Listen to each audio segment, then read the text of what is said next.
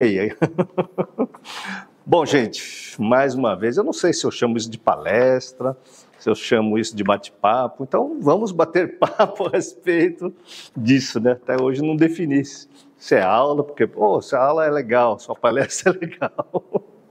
Mas vamos falar da coisa mais importante, nosso querido amado amigo, né? Vamos ser amigo de Jesus, e para ser amigo de Jesus a gente precisa conhecê-lo, né? Porque o amigo é aquele que você conhece profundamente, anda com você. Então convide Jesus a andar para você, mas para você andar com seu amigo, você precisa conhecê-lo. Até perguntaram aí se semelhante atrai semelhante. Então, para você ser amigo de Jesus, você tem que conhecê-lo, né? Nada melhor do que a gente falar desse nosso querido amigo, porque o, o dia que eu descobri que quando a gente vai evoluindo nessa, nesse estudo a respeito de Jesus, né, na minha vida, ou você estuda Jesus aí na sua vida, a gente vai se aproximando de uma coisa muito interessante que está escrito na Bíblia, né? A gente passa a ser amigo de Jesus. Então, talvez esse seja uma boa definição, né? Falar do nosso amigo querido que está entre nós, porque nós estamos reunidos aqui na internet eu vi que milhares de pessoas estão seguindo já. Muito obrigado aí por vocês estarem com a gente e aproveita para compartilhar isso. Né? Então, enquanto o pessoal do, do Instagram está chegando, vai pensando a respeito desse assunto, porque hoje nós vamos falar assim: bem-aventurados, né? Mais felizes os puros de coração, pois verão a Deus. Eu tenho certeza que você está aqui no Instagram, no YouTube, buscando alguma coisa. Ninguém vai assistir alguma coisa sem ter uma intenção. Eu tenho certeza que você vai para a igreja, você muda de igreja, você vai atrás de alguém para você ver Deus na sua vida. Só isso. É só isso. Mas é um versículo, é Mateus capítulo 5, versículo 8. Então, aqui, para ver Deus, ele está atrelando uma coisa, puros de coração. Na semana passada, nós fizemos estudo e para a gente ser misericordioso com nossos semelhantes. Porque se a gente não ser misericordioso, a gente não consegue amar o outro. Mas para ser misericordioso, nós precisamos ver que nós somos os miseráveis que precisamos de misericórdia. Então, se você não pegou essa, essas dicas, né, porque muitas vezes a gente se acha curado, né? perturbado é o outro, né? Perturbado é o outro, você que precisa assistir essa palestra, você que precisa assistir essa aula, você que precisa ir para a igreja, e o cidadão vai em busca desesperado de levar muita gente para a igreja. Nossa, converti tanto, tantas pessoas aceitaram Jesus. Mas tantas pessoas, na verdade, começaram a entender essa história. Mas muitas pessoas hoje estão procurando a Deus na sua vida e nós estamos precisando procurar Deus. Porque a gente precisa de misericórdia. Que Paulo escreve tempos sombrios, né? Desde, desde ali, você lê capítulo 1 de Isaías, nós estamos vivendo isso. É um mundo caído, todas as pessoas em sofrimento, né? aí nós estamos aí passando, a gente observa países tipo Coreia do Norte, né? com a perda da liberdade e tudo mais, e aí as pessoas estão ficando desesperadas, muito desesperadas, algumas pessoas perdendo a sua fé, perdendo muito, é, vamos colocar assim, não perdendo tempo, né? Mas as pessoas desviando muitas vezes do seu propósito de ver Deus na vida esquecendo a coisa mais importante, né? que é Ele mesmo, Jesus Cristo. E por incrível que pareça, Paulo, na época de Paulo, ou anterior a Paulo, desde o livro de Êxodos, as pessoas eram escravizadas as pessoas, tinha vários tipos de escravos, de servos, mas muitas pessoas eram escravizadas porque era produto de guerra. Vai assistir o filme dos romanos, né? Você vê lá o, aquele o gladiador, ele era o líder máximo lá das, da, da guarda, enfim, da centurião romano, e de repente ele foi, por questão de poder, foi enganado, foi traído, e virou escravo. Então, se você está muito preocupado com isso, continue nessa palestra, porque nós precisamos levar a experiência às pessoas. E Paulo, na verdade, eu peguei o papel errado, dá licença. Paulo escreve Aliás, Paulo não. É. Paulo escreve lá em Efésios capítulo 6, no verso 3 a 6, depois vocês leem na sua casa, Efésios capítulo 6, do verso 3 ao 6, falando para os pais serem mais misericordiosos com seus filhos. Respeite seus filhos. Você tem que respeitar, inclusive, seu estado de escravidão. Então, seja fiel, sirva com amor, como se você estivesse servindo a Cristo. Porque se você não começar a pensar a respeito disso, vem revolta, vem medo, vem temor, a perda da esperança. Então, ouça com carinho a respeito de Efésios capítulo 6, versos 3 a 6, porque tem tudo a ver com esse tema. Como ser puro de coração e ver Deus na sua vida em tempos sombrios, que desde Isaías, desde a fuga do Egito, onde o povo de Israel tinha sido feito escravo, e ali eles passaram 40 anos no deserto. Para que será? Para que vem o deserto? Para que vem tempos sombrios na vida? Senão para nós refletirmos que nós precisamos da misericórdia de Deus. Então, e como nós vamos purificar nosso coração vivendo esse caos? Né? Não é só no Brasil, mas você vê notícias da Europa, notícias dos Estados Unidos, notícias de Covid, notícias, notícias, notícias do mundo natural, que até é justificável chamaram, nos chamaram de louco, falando sobre esse amor de Jesus. Então, vamos começar definindo aqui o que seria puro de coração. O que, que é puro de coração, sendo que Jesus veio nos ensinar uma coisa.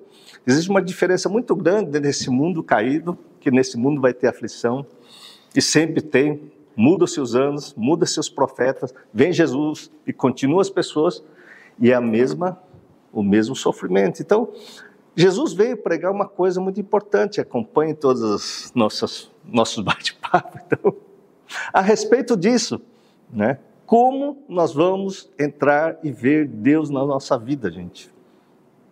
Para mim foi muito difícil. Passei anos no deserto, como eu já disse aqui. Entende? Ano no deserto que é muitas vezes largar tudo isso que a gente está vendo aqui, que a gente dá valor, e passar a valorizar outras coisas. Mas aí tem um impeditivo, que é o seu coração, que é o meu coração. Porque o coração do homem é enganoso. Onde é enganoso, gente? Porque basta o nosso coração acelerar, o que, que acontece com a nossa mente? Fica perturbadíssimo. a gente já não vê ninguém, a gente não ouve ninguém, a gente fica louco, profundamente perturbado, porque o coração está ali acelerado. Né? Quando você, por exemplo, encontra uma pessoa que você está de olho, né? a pessoa aí, um adolescente que está apaixonado nas paixões, e ele só vê pelo coração, aquele coração né, com afã, né, com desejo carnal, com vontade de abraçar, vontade de beijar. E toda vez que essa, esse adolescente encontra aquela menina, o que, que acontece com ele? Parece que vai derreter, as pernas vão amolecendo, perde o controle do corpo, perde o controle do seu coração. E muitas vezes ele vai, acha que é amor, muitas vezes é paixão do coração, porque o coração reagiu aquele olhar, aquela situação, de repente, quando ele cai na real, o que, que ele faz? Não era essa pessoa. então, como você vai lidar com esse coração? Porque o coração está ligado às nossas emoções, às nossas paixões carnais, às nossas definições culturais na qual a gente defende. Eu vejo aí, eu tenho uns amigos palmeirenses que nos assistem aí, o Palmeiras vai jogar, né, o Corinthians vai jogar, o coração dele tá, ah, meu coração é corintiano, meu é palmeirense. Cara, cara, esse dia atacaram uma menina essa semana, né? E ela está em estado grave aí, porque essas paixões do coração, né, são um coração puro ou coração extremamente contaminado, nesse caso com a ira, com essas paixões, ou porque um time ganhou, ou porque o time perdeu. E muitos vivem com esse coração, com essa emoção.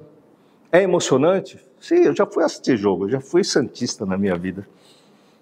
E lá na década de 80, né, 78, 80, eu torci para o Santos e assisti Santos e Corinthians. Itajuari, aqueles jogadores todos, que já se foram, ele não joga mais futebol, mas no estado do Morumbi, o pessoal batendo ali as pernas, né? naquele estádio vibrando, entrava em ressonância com o meu coração, aquilo dava uma energia intensa, né? E muitas vezes o que, que, que ia me levar aquilo? Nada, uma paixão momentânea. O coração me trazia o quê? Alegria naquele momento, felicidade porque o meu time ganhou. Ou sair de lá com o coração apertado porque o time perdeu. E o Corinthians, eu lembro que ficou 21 anos, 20 e poucos anos sem ganhar o Campeonato Paulista. E quando ganhou, o cidadão teve um infarto no coração, porque a emoção pegou. Então, se você telão da direita, telão da esquerda, o cara fica lá tal, né? E aquele louvor, aquela música lá que mexe com o seu coração, se entra em sintonia e fala, nossa, que é demais. Aí você sai lá fora, o que, que acontece com o seu coração? Hum? Vazio, muitas vezes o primeiro trânsito que você pega já sai né, buzinando, aí seu filho faz uma coisa, o cara já sai, aqui não, fica quieto. Então, observe como o seu coração funciona, gente. Como é o seu coração que está me ouvindo? E o que é essa pureza de coração? Como você vai purificar o seu coração no mundo que você vive caído? E se você olhar a história da humanidade, não só na Bíblia, em todas as histórias da humanidade, elas se repetem. Se repete profundamente. Vocês estão entendendo isso? Oi? Então, assim, vamos lá. O coração, você acha que está ligado ao seu raciocínio lógico? Está hum? ligado à sua vontade? Ou seu coração reage independente da sua vontade? Pois bem, você não quer ficar dando uma paulada na palmeirense no meio da rua, sei lá o que aconteceu com ela, só viu chamar, né? Mas de repente o cidadão virou animal, porque o time perdeu, sei lá o que acontece, vai lá e tum, Entende, não? E aí, essas questões que o nosso coração sente, que a nós estávamos falando de enganoso, nós temos que purificar. Se ela não é de acordo com a nossa vontade, aí lascou, né? Como é que eu vou controlar esse coração puro? Eu vou botar um monte de dúvidas na sua cabeça, mas vai pensando aí. Porque se o coração ele não pensa, é um músculo que bombeia o sangue, entenda uma coisa, ela está ligada a uma coisa profundamente cerebral. Ela tem uma ligação através do seu sistema nervoso né, periférico, aqui desde a medula, que vai até a região sacral, e todos os nervos periféricos que nós temos, e vai para o coração também. Então, o que você pensa, se os seus olhos estão no bem, seu corpo estará iluminado. Se os seus olhos estão no mal, seu corpo está em trevas, né? agitado, seu coração vai estar em trevas. Se você pegar seus olhos ou seus pensamentos forem bons, o que, que vai acontecer com você? Seu corpo vai estar na luz. E na luz é que você encontra Jesus, não é nas trevas. Pegou a ideia? Ótimo. Então, qual é a característica principal que você vai ter que investir para você ver Deus ali na frente. E o que é ver Deus? Até no final a gente vai falar sobre isso. É, tem a ver com a mudança de mentalidade, tem a ver com metanoia, tem a ver com transformação da sua percepção do mundo, tem a ver com os seus pensamentos. Entenda uma coisa. É, Romanos 12, 2. Está aqui, ó. Comando dois. Então, veja bem, eu sei que muitas pessoas querem mudança de pensamento, que liga com o coração. Por isso a Bíblia fala muito no coração, porque o seu coração está ligado com o seu pensamento. E aí, se os seus pensamentos for coração, vai ser puro. Aí olha para dentro de você. Quantas vezes por dia você, você pensa besteira?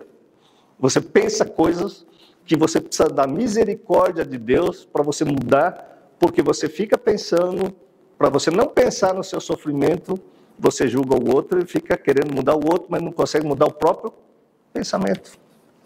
Aí vai estudar a aula de misericórdia. Nós julgamos o que nós vemos do outro, Vocês que trabalham com beleza aqui, né, com massagem, com Mary Kay, com produtos de beleza, né? O que, que acontece? Vamos falar das outras também. Natura, tem outros. Estou fazendo propaganda de ninguém, não, mas. O que, que as mulheres fazem para purificar esse corpo hoje em dia? Antigamente, né, purificar o coração, a pessoa lavava a mão, né? não podia estar comendo com a mão suja. Não é verdade? Os judeus tinham que lavar a mão, tinha todo uma, um ritual com as mãos, tinha que lavar. Depois eu descobri que esse ritual está ligado, inclusive, com água suja, não estava ligado com a bactéria que a gente fala, vamos limpar a sujeira. Mas tudo um ritual na tentativa de ver Deus. É uma purificação, não entrava lá na, nas águas, entende? Lá em frente do, na, do templo, onde tinha vários né, locais de banho para o judeu se purificar antes de entrar no templo. Eles estavam tentando se purificar o corpo, seu coração. O pessoal do YouTube agradece. Alô, alô? Está ouvindo aí? Melhorou? Melhorou? Então Continua, tá. continua. Então, assim, é, pensa no puro de coração. Nós estamos falando que seu coração está ligado com a mente. E aí, quando você pega numa tinta, que nem eu peguei aqui, ó. Cara, tá difícil aí. Tudo cheio de tinta, porque explodiu uma caneta. Eu fiquei várias vezes tentando purificar minha mão, limpando, limpando, limpando. Quando você vai na rua, por exemplo, dia de chuva, você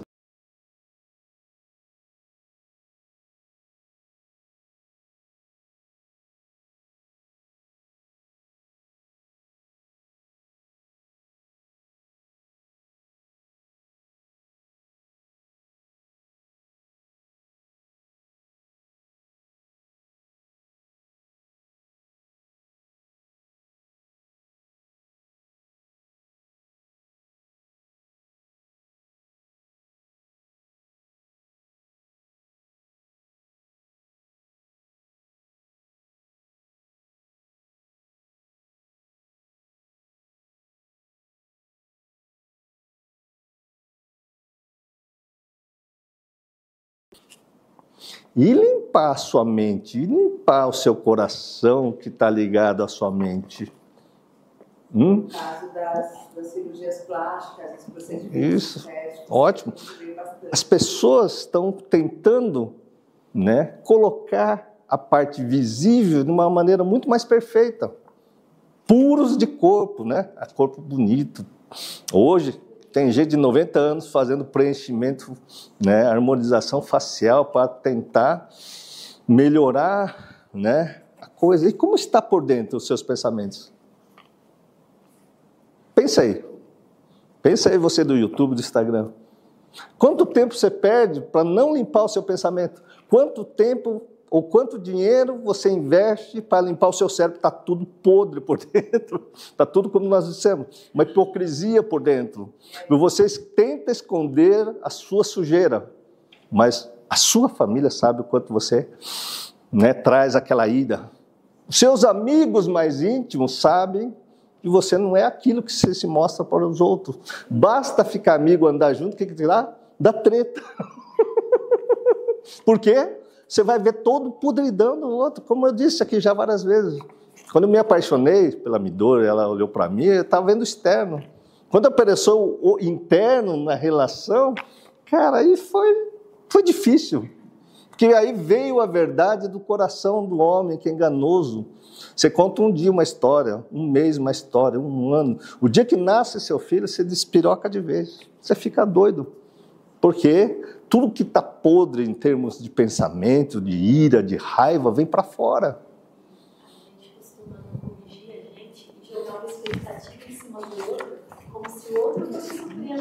Isso. Ela está falando aqui. a gente quer que o outro supra as nossas necessidades, mas cada um não limpa por si mesmo. Então, por isso que muitas vezes você vai pedir misericórdia na igreja, porque você sabe que por dentro você está estressado, você está nervoso, você está ansioso, você está xingando. E há quanto tempo você está nessa vida? Hum? Eu vejo muitas pessoas gastando dinheiro então com essa beleza exterior. gastando dinheiro com roupas, compra roupa, compra roupa, não sabe por quê, mas internamente o coração está totalmente perturbado, vamos dizer assim, porque ele fica né, batendo fora de ordem, fica extremamente angustiado, porque angústia, ângulo, é aqui, ó, aperto no peito. A pessoa começa a sentir aperto no peito, porque tem a mente totalmente o quê? Perturbado. E como é que você vai ver Deus com esse coração constrito, com esse coração apertado, e que você não investe em terapia, você não investe, porque é o que eu mais ouço aqui, nossa, para que, que eu vou fazer isso? Não sou louco? Não, você não é louco, você só está distante de Deus. Ponto. Não é loucura. Mas a gente vai falar sobre loucura, o que Paulo quer dizer a respeito de loucura. Porque com certeza absoluta, muita gente que vê eu falar aqui sobre esse amor de Jesus, vão me chamar de louco. vão me chamar de louco, com certeza. Já estão me chamando de louco. Mas também não tem problema. Vocês estão acompanhando aí, não? Raciocínio? Então veja bem, gente. Essas emoções, os sentimentos que nós temos no corpo, nos engana a nossa mente, o nosso pensamento. Porque, ora, nós estamos irados, que o corpo fica tenso, ora, nós ficamos apaixonados, e muitas vezes apaixonando por uma coisa que é o externo do outro. Como todo mundo só vê o externo, todo mundo está desesperado e mudar o externo, gente. Pode ver. Olha, o curso que mais se vende hoje é o curso lá que as pessoas estão aprendendo a fazer botox. Foi ou não foi? Você que estava lá. Sim. Ótimo.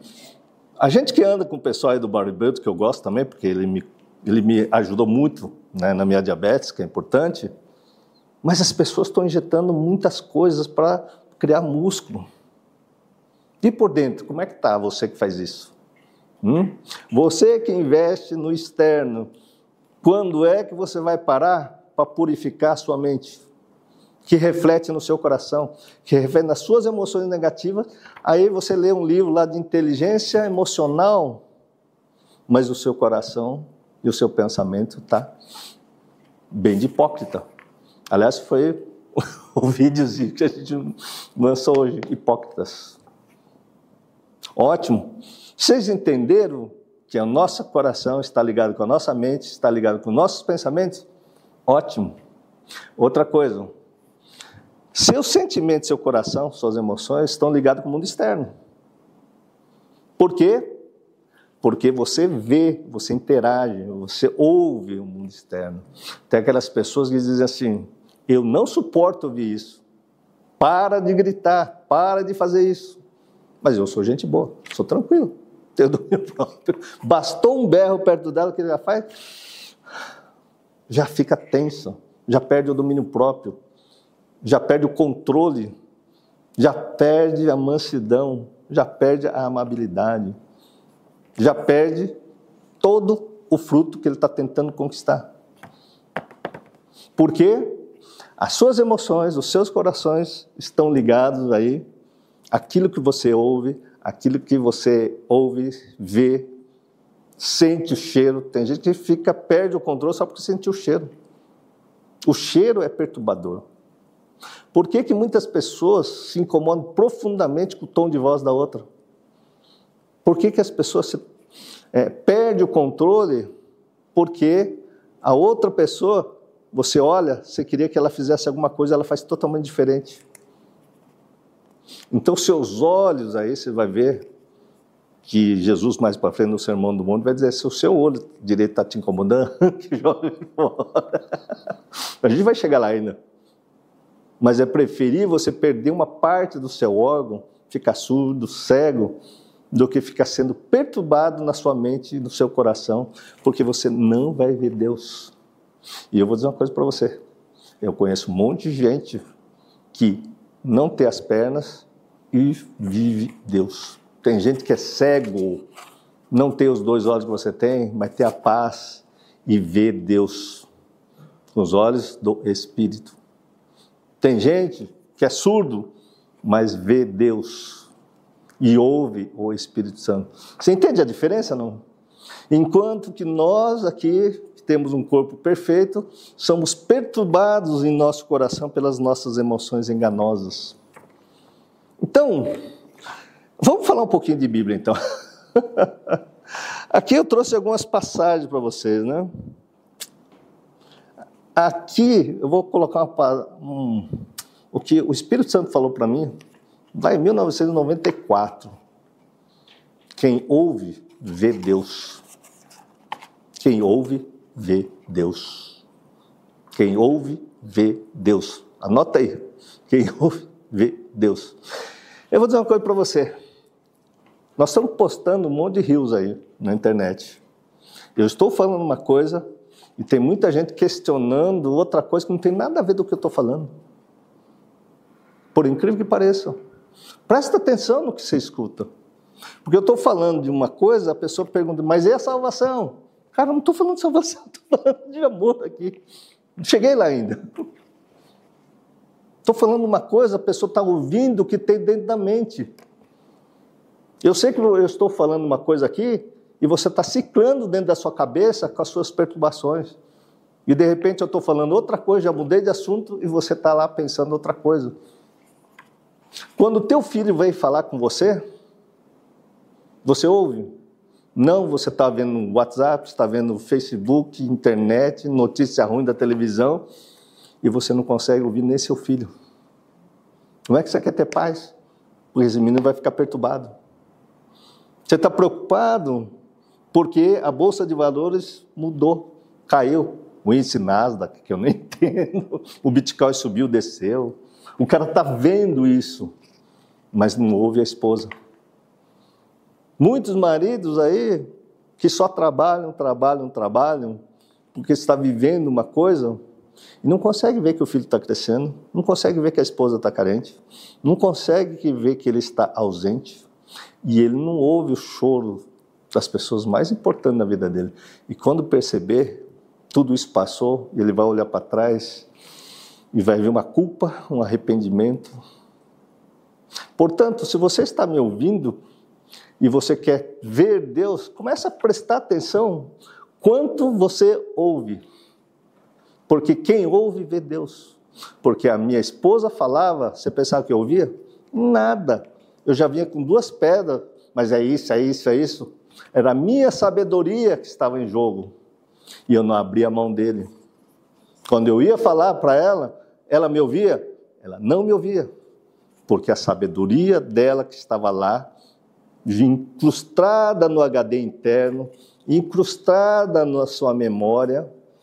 Foi a coisa mais difícil de mudança, foi a mudança de pensamento, foi fazer a tal da renovação da percepção, porque ela não ouvia a minha pessoa. Então, quantas mulheres estão aí falando que o marido é folgado e no fundo, no fundo, você não ouve ele, ele não te ouve? Presta atenção como é que a gente pode melhorar isso, gente? Se a gente não perceber que a gente não ouve as pessoas mais próximas, mas ter certeza absoluta que o seu cliente bater na sua porta, você vai ouvir tudinho que ele disse.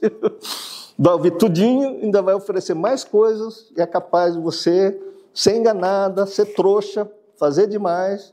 Depois ele não vai pagar o seu serviço, aí você fala, ah, poxa vida, Deus não existe. Não, não é que Deus não existe.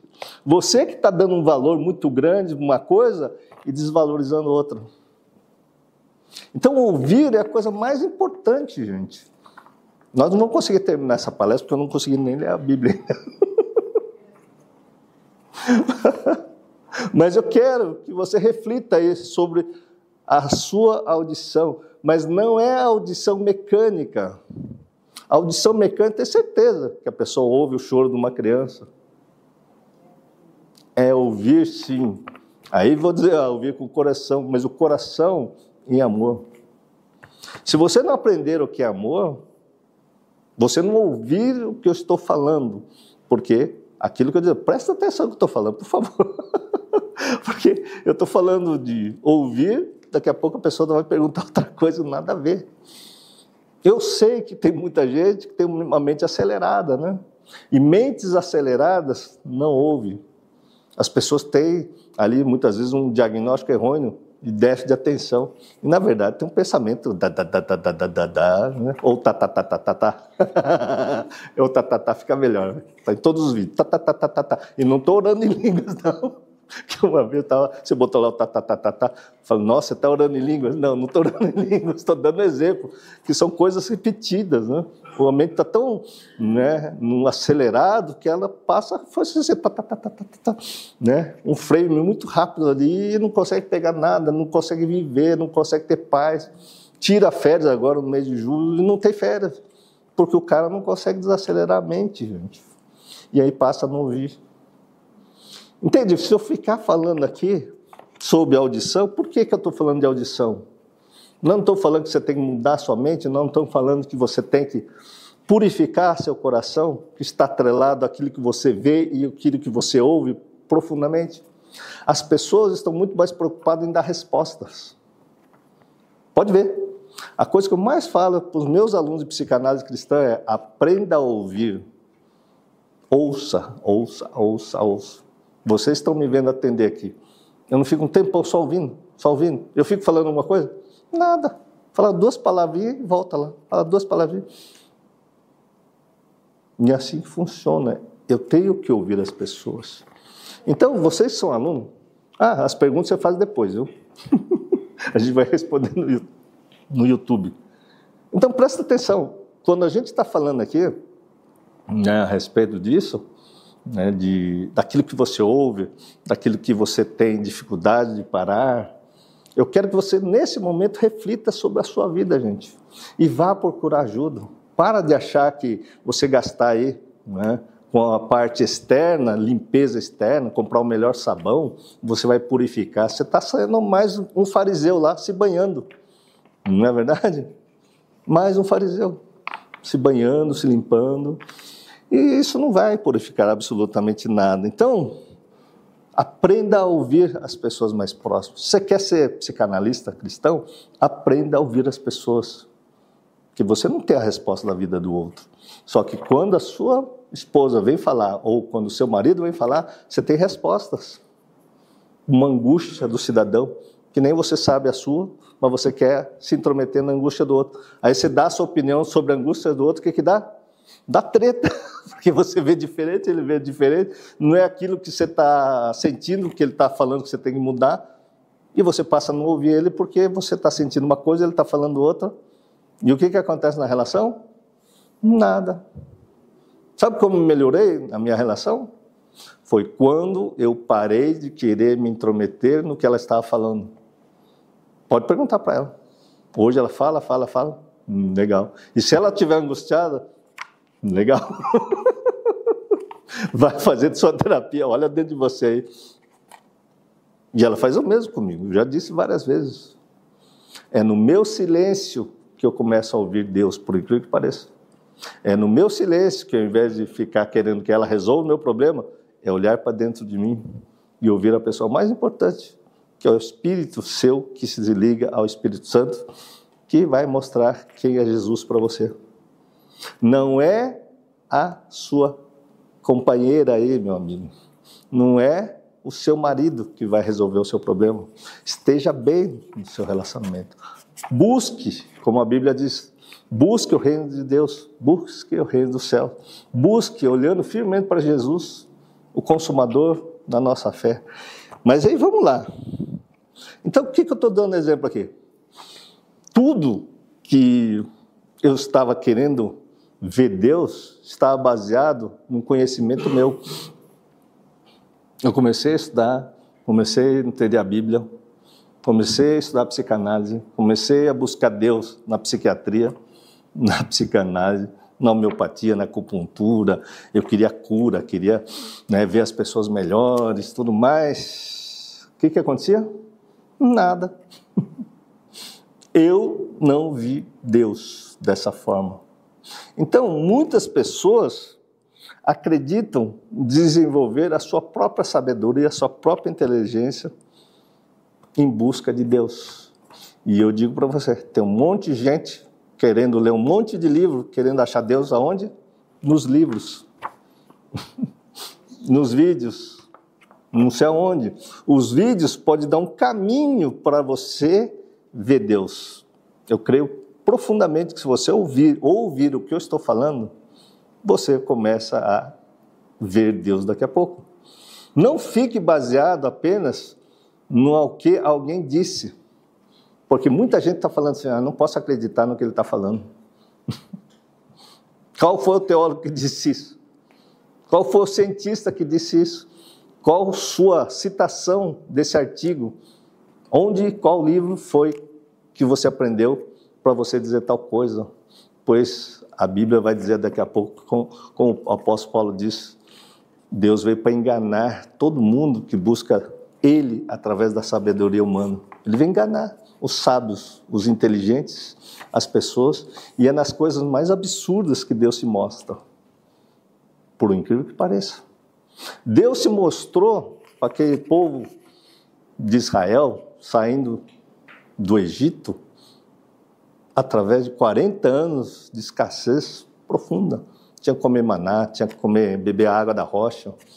Não é verdade? Hum? Quem é que viu Deus e entrou na terra prometida em busca de paz? Você vem aqui, você vai para a igreja, você está me ouvindo, você está buscando o quê? Paz na sua vida. Só isso, gente. Nada mais do que isso, porque você é tão perturbado quanto eu. Por isso que eu fui fazer um monte de coisa. e o povo do deserto ficou lá, gente, pode ter certeza, é no deserto que você vai ver Deus. Foi no meu deserto que eu já cantei, contei um monte de vezes aqui. Não foi na sabedoria como médico.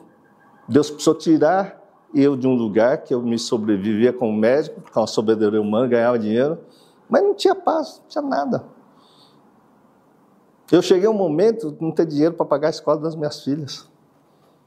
Cheguei um momento que estourei um monte de cartão de crédito. Tive que vender meus carros. Aí eu tive que andar a pé. Aí eu tenho um amigo lá do Hospital das Clínicas, eu ficava lá em Sapopemba, né, que cuidava do hospital. Ô doutor, você está precisando de um carro? Vou vender um Fiat para você, 5 mil reais. Eu não tinha 5 mil reais para comprar aquele carro. Aí ele mostrou o Fiat, verde Guarujá. Muito lindo. Aí o que, que aconteceu? Eu olhei aquele carro ali num som potente, umas caixas de som imensas, tudo maravilhoso. Aí ele falou, doutor, vou trocar de carro, você me dá 5 mil. Eu falei, nossa, tá barato esse aqui, eu vou dar um jeitinho. Fui lá, arranjei um direito, comprei 5 mil. Quando ele me deu o carro, ele arrancou todo o som, arrancou as caixas de som, veio com o som tudo arrebentado. E foi com esse carro que minha esposa levava as minhas filhas na escola e eu dei graças a Deus porque eu consegui comprar um carro. Passei várias coisas, Deus precisou me tirar. Tinha uma época que eu estava tão baixo, gente, que eu fui fazer exame médico na porta de prédio, de, de, de exame médico, atestado de saúde ASO lá, para quem trabalha na medicina, saúde ocupacional. Atestado de saúde ocupacional, ASO. Eu ia de praia em pedra. Conheci São Paulo, gente. Isso porque um ano, dois anos antes, ou na verdade eram sete anos antes, eu dava aula no Hospital das Crises de Cirurgia. Eu ensinei muita gente a operar. De repente estava eu lá. Aí eu falei, gente, não consegui mais andar no trânsito. E eu lá, fiquei meses e meses andando. Foi um momento de reflexão profunda no meio do carro. E xingava todo mundo no trânsito. Ia lá, eu falei, cara, isso aqui não é medicina, o que, que eu estou fazendo? Aí eu falei, cara, tá ruim. Aí eu fui arranjar um emprego no Sesc. Aí no Sesc, ia lá, tinha a galera que mandava, né? Doutor, você tem que obedecer isso e isso. Eu tinha que seguir as regras do Sesc, e não a regra como médico. Ou seja, meu título lá e nada não valia nada. É como se eu estivesse no deserto. eu tinha que olhar para aquilo e falar, Deus, é isso mesmo, é isso mesmo. Ou seja, esse período, depois eu contei já, eu fui parar em tudo quanto é pronto-socorro estadual, municipal, que eu atendia um paciente a cada três minutos, cinco minutos, e era muita gente. Tudo bem, todo mundo ia pedir de pirona. Passei por um monte de lugar, gente. Foi o deserto? Foi o deserto. Mas eu aprendi uma coisa nesse deserto. Eu acreditava que eu fazia as coisas por mim mesmo. Aí eu descobri que Deus estava mostrando que Ele estava comigo. Certo dia eu reclamei tanto de ficar lá no pronto-socorro, Aí eu tinha passado pelo fazer ASO, atestado médico nas, nos prédios. Fui ser médico de piscina, aí comecei a trabalhar em pronto-socorro. Falei, "Não, essa vida não dá certo, não. Eu me formei num lugar legal, eu vou trabalhar no pronto-socorro. Aí fui trabalhar no pronto-socorro. Aí no pronto-socorro tinha muita gente falando, ah, Deus, não estou conseguindo dar conta. Eu gosto de conversar, e lá não dá tempo para conversar mesmo. É 5, 10 minutos, um minuto e vai, vai, vai. Extremamente angustiante, e eu lá perturbado. E o Espírito Santo chega para mim e fala assim: Você está agredindo os pacientes. Porque eu estava xingando mesmo. E aí, um certo dia, domingo, ele falou assim: Olha, você vai ficar sozinho de agora em diante. Mas eu te aviso: vai chegar gente e vai ver um monte de óbito na sua mão. claro, eram pessoas que, na verdade, já chegavam com parada cardíaca e tal. Né? Pessoas que chegaram graves, estavam muito graves mesmo. Então, mas uma coisa assim, né? Só resumindo, não era para estar naquele lado, aquele dia, onde chegava a parada. Mas o médico da emergência saía, estava eu lá. E ele parava na minha mão, né? Ou chegava parado na minha mão. Aí eu falei, gente, eu não era para estar aqui. Resumidamente, Aí eu falei, Deus volta, porque Deus está em tudo quanto é lugar. O que eu quero dizer para você? Assim como eu já estive em deserto, né, vim de uma família que minha irmã que me assiste aí, ela é cabeleireira lá, e tá os padres lá me ouvindo também. Legal. Um abraço para todo mundo aí. E ela, sendo cabeleireira, as minhas irmãs, meu irmão, pagou cursinho, me sustentaram lá na faculdade. Depois comecei a ganhar o dinheiro, subi num tamanquinho, depois caí de novo. Mas foi a melhor coisa, porque foi o momento de eu conhecer Deus profundamente. É notar que exatamente no deserto não era com as minhas forças, mas era Deus que estava presente, em obediência. Aí o que eu falei? Deus, eu vou parar de reclamar da vida. Em tudo vou dar glória a Deus, em tudo vou ver nas coisas ruins no deserto, porque quem estava com Moisés lá reclamou, caiu no deserto. Quem não reclamou, chegou na terra prometida de paz. Então, se você quer ver Deus, em primeiro lugar, a paz tem que estar dentro do seu cérebro. A paz tem que estar dentro da sua mente. Eu não tinha paz. Porque eu estava com as minhas forças, com o meu CRM, com o meu tudo. Hoje, graças a Deus, eu falo, eu sou psicanalista. Eu sou psicanalista. Então, vou fazer terapia com as pessoas. Mas vamos lá. Né? Vou ler uma passagem bíblica, deixa eu ver se eu vou ler isso. Cara, tem muita coisa aqui, né? Eu vou ler essa passagem que é longa, é uns 15 minutos mas talvez a gente volte lá. Vou ler 1 Coríntios capítulo 1, do verso 17 ao 31, gente. Porque eu estou falando aqui da nossa sabedoria, né? A nossa sabedoria vai buscar Deus nos livros, nos templos, não sei aonde, nos rituais, né? Um monte de rituais que se faz para buscar esse Deus, e muitas vezes a gente não encontra esse Deus. Então tá lá. É, somente quando acontecer com você o que aconteceu com o apóstolo Paulo, você vai dizer uma coisa muito interessante, que é o que está escrito aqui em 1 Coríntios, capítulo 1. Está lá, pois Cristo não me enviou para batizar, mas para pregar o evangelho, não com palavras de sabedoria humana, para que a cruz de Cristo não seja esvaziada. Cristo, sabedoria e poder de Deus. Só nesse verso, gente, dá para você refletir em cada palavra aqui. É para falar do Evangelho não com palavras de sabedoria humana. Não para você decorar esses versículos e falar, gente, decora isso aí, ó, bata na cabeça, tem que ir lá, na sua fé. Não. Mas decorar através da sua fé, você decora os versículos bíblicos. Mas ele diz uma coisa muito interessante: pregar o Evangelho para que a cruz de Cristo não seja esvaziada. Cara, eu olho para isso aqui e fico refletindo.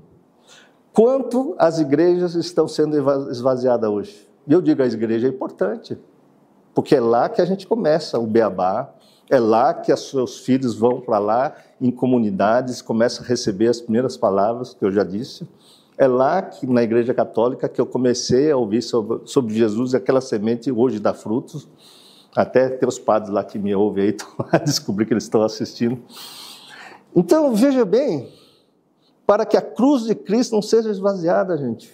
Vocês estão vendo que as pessoas estão em busca de Deus em um monte de lugar e as igrejas estão se esvaziando? Hum?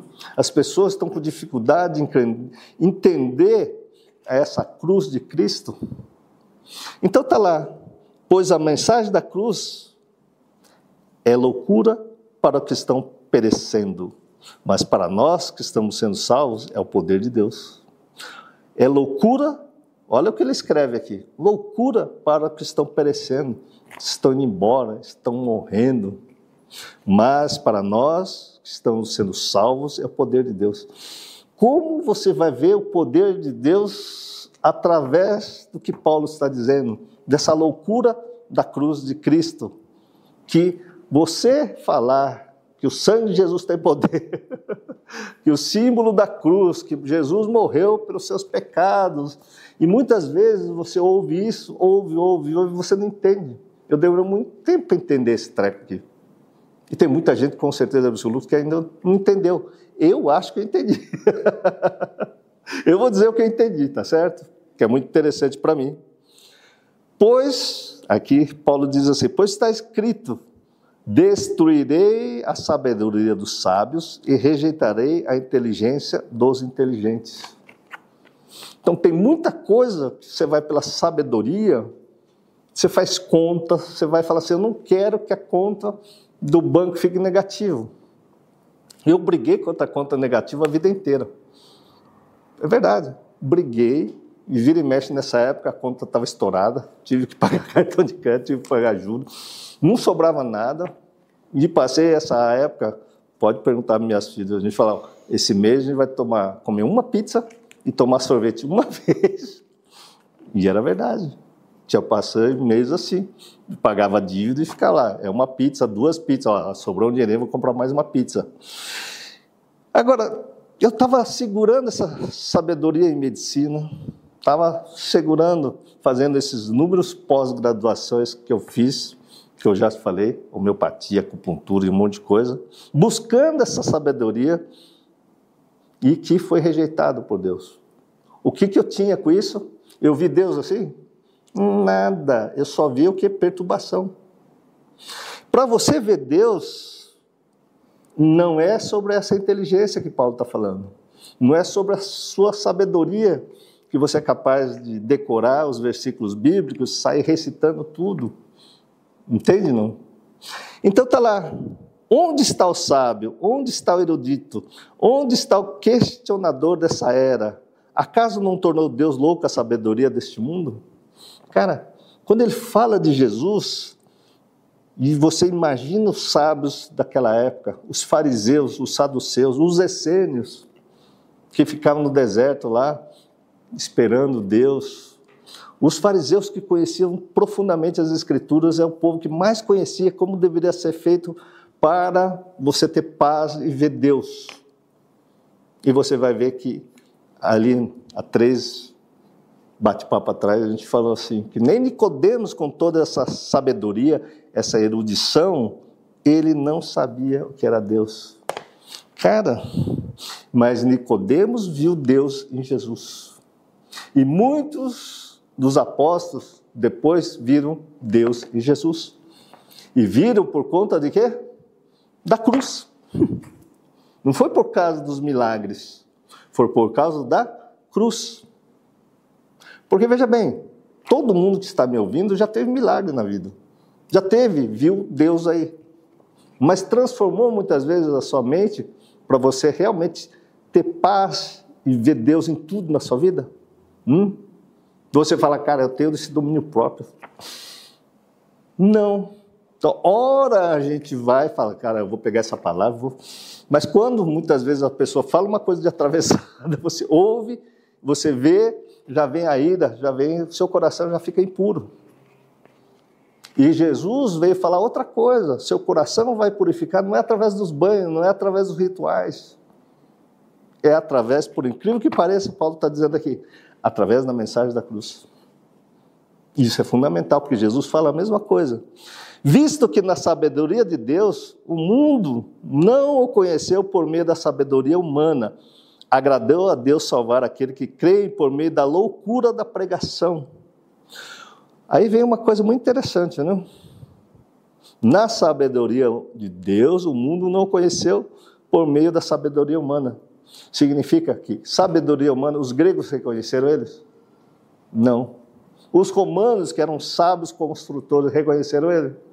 Não. Os fariseus, os doutores da lei, os escribas, ninguém, através da sabedoria humana, não conheceu Jesus, não viu Jesus. Até Felipe perguntou: como é que a gente vai ver Deus? Felipe, você já viu, cara?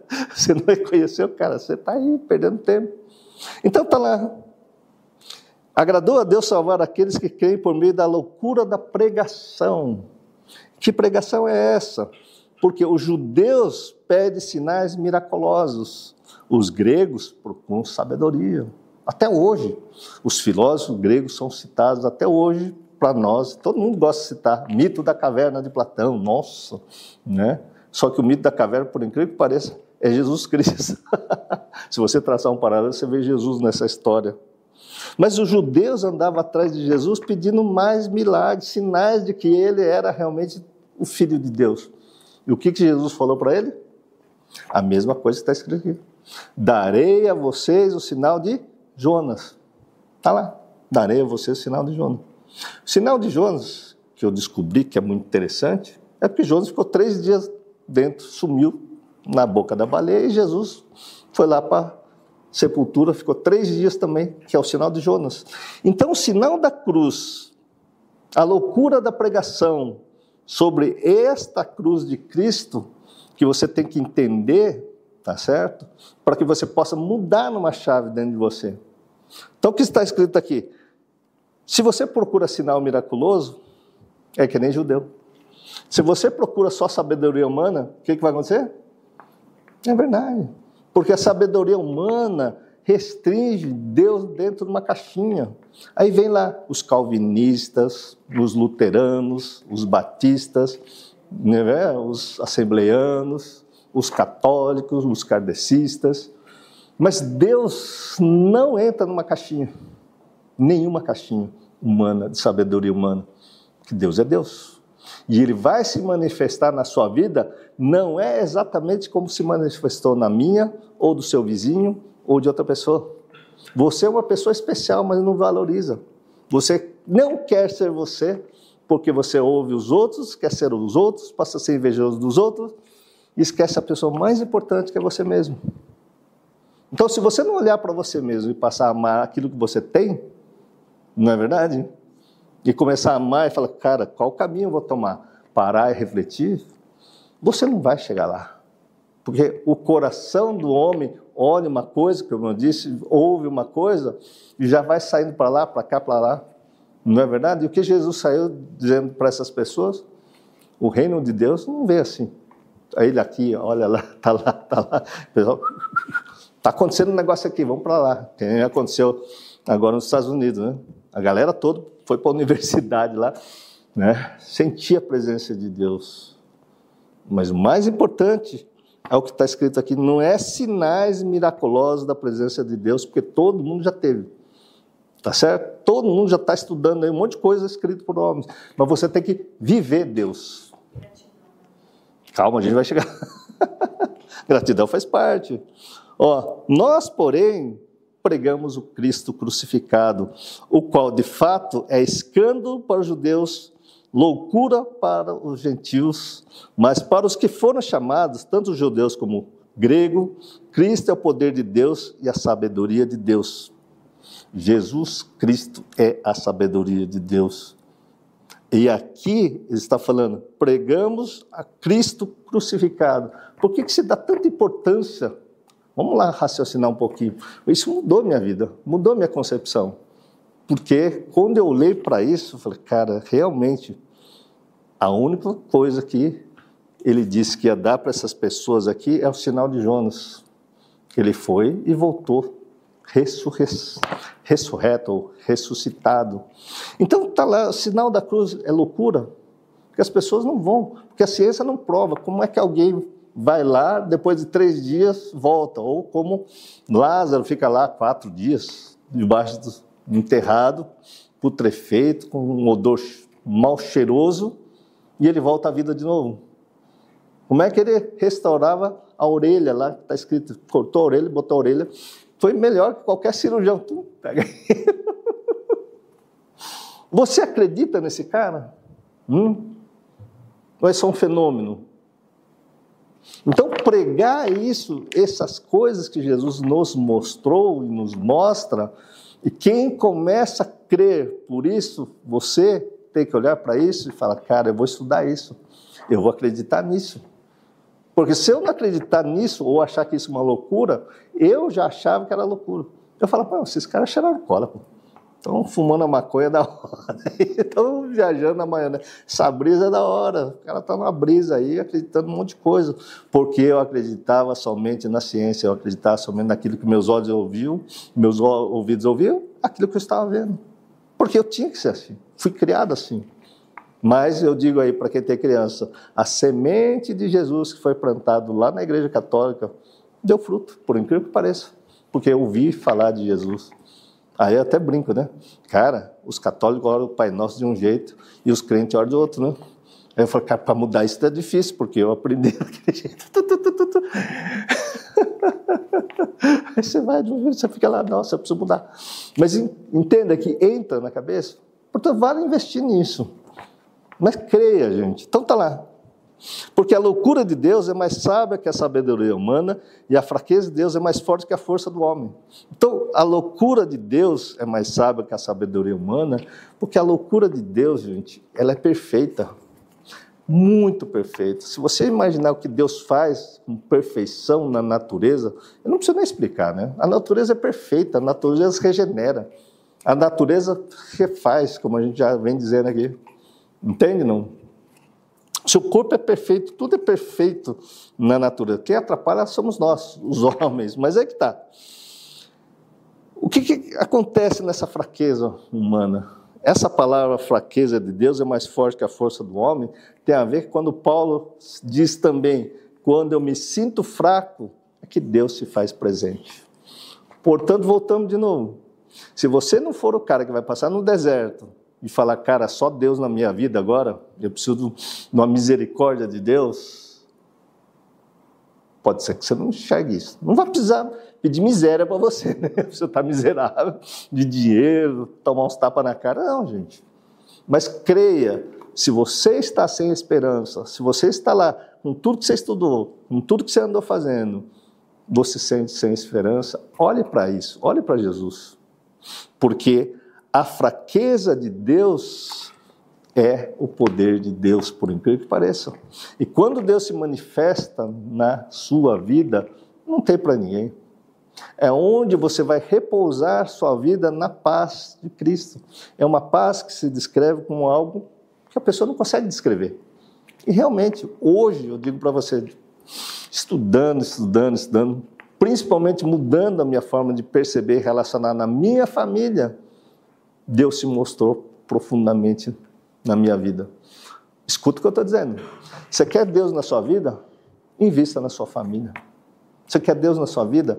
Vá melhorar, em primeiro lugar, com seu marido aí, com sua filha. É claro, você precisa ter um propósito igual. Porque se são propósitos diferentes, não vai dar certo. É onde os crentes falam, é julgo desigual. porque um quer para cá, outro para cá, aí fica treta, treta, treta, chega uma hora que, cara, a gente é tão diferente. Aí você precisa pensar sobre isso. Mas se vocês querem entrar no reino de Deus, ter o coração purificado, vocês têm que ouvir isso. Porque é no casamento que eu descobri, é investindo na minha família, nas minhas filhas, buscando essa paz, porque eu tenho que parar para ouvir essas pessoas que são muito diferentes de mim. Você vê, minhas filhas são totalmente diferentes de mim. E elas são totalmente diferentes uma das outras. Deus fez cada um de uma maneira. Não adianta você querer padronizar todo mundo. Você botar uma lei, hoje todo mundo vai amar assim, hoje vai, todo mundo vai amar assado. Nada. Você vai ver que os apóstolos eram tudo maluco de cada um seu jeito. Todo mundo é perturbado, todo mundo tem problema, todo mundo é miserável, todo mundo precisa da misericórdia de Deus na vida que ele se manifeste. Mas ele vai se manifestar na sua vida quando você acreditar que Jesus realmente é o ressurreto, como está dito aqui, que ele foi no sinal de Jonas, ele morreu e ressurgiu depois de três dias. E essa mensagem que Deus vai te abençoar, que Deus é misericordioso, que tem a ver com a palavra lá, vai transformar o seu coração num coração de esperança e fé. Porque se você não tiver esperança e fé, você vai buscar sabedoria humana, fazer as suas contas, desesperado, não vai ouvir quem está do seu lado. Por incrível que pareça, eu precisei melhorar a minha pessoa ouvindo as pessoas que estão mais próximas a mim mesmo, que é minha esposa, minhas filhas. E se eu não aprendesse a ouvir essas pessoas, eu também não ouviria vocês. Por quê? Porque essas pessoas não adianta impor a medicina, não adianta impor a psicanálise que vocês aprendem aí no mundo. Não adianta você impor qualquer coisa, a psicologia, o esoterismo, eu estou achando. Vai ouvir? Não vai ouvir, gente. a maior surdez que eu disse, quem ouve vê Deus, a melhor forma de tirar cera do ouvido é você ver a dor de quem está do seu lado. E muitas vezes, Deus, eu vou orar para essa pessoa e vou ficar em paz, mesmo frangendo o dente. Você dá risada, mas é, a relação é assim mesmo. Eu digo para você, não tem um que esteja me ouvindo que não passa por isso. É verdade. Até hoje tem coisas que eu não resolvi dentro de mim, que as pessoas fazem, eu digo, ah, é bem assim, só por hoje, só por um poder superior, Jesus me ajuda, tenha misericórdia da minha miséria que está com raiva aqui. Nós somos miseráveis, gente. Nós somos influenciados pela nossa visão, nossa audição e profundamente pela nossa consciência perturbada. Não vai dar tempo para terminar, mas semana que vem a gente vai falar sobre consciência perturbada. Porque sua consciência perturbada impede de você ver Deus, porque o seu coração ainda está contaminado. Só que o seu coração é reflexo da sua mente e do seu pensamento. Então tá lá. Irmãos, pense no que vocês eram quando foram chamados. Poucos eram sábios segundo os padrões humanos, Poucos eram sábios, segundo o padrão humano. Poucos eram poderosos, poucos eram de nobre nascimento. Ele deve estar falando lá para os caras mais chegados, né? Cara, vocês aí, ó, vocês são perturbados, né? Pensa lá, vocês estão perturbados, vocês não eram sábios, segundo os padrões aí da galera que sabe ler, escrever e sabe ler as escrituras. Poucos eram poderosos, poucos eram nobres de nascimento. Pois acredite, gente, é muito mais fácil Deus se manifestar nesses poucos aqui, pouco sábio, pouco poderoso, pouco dinheiro, pouco nobre de nascimento. Por quê? Por quê? Essas pessoas estão sedentas em ouvir.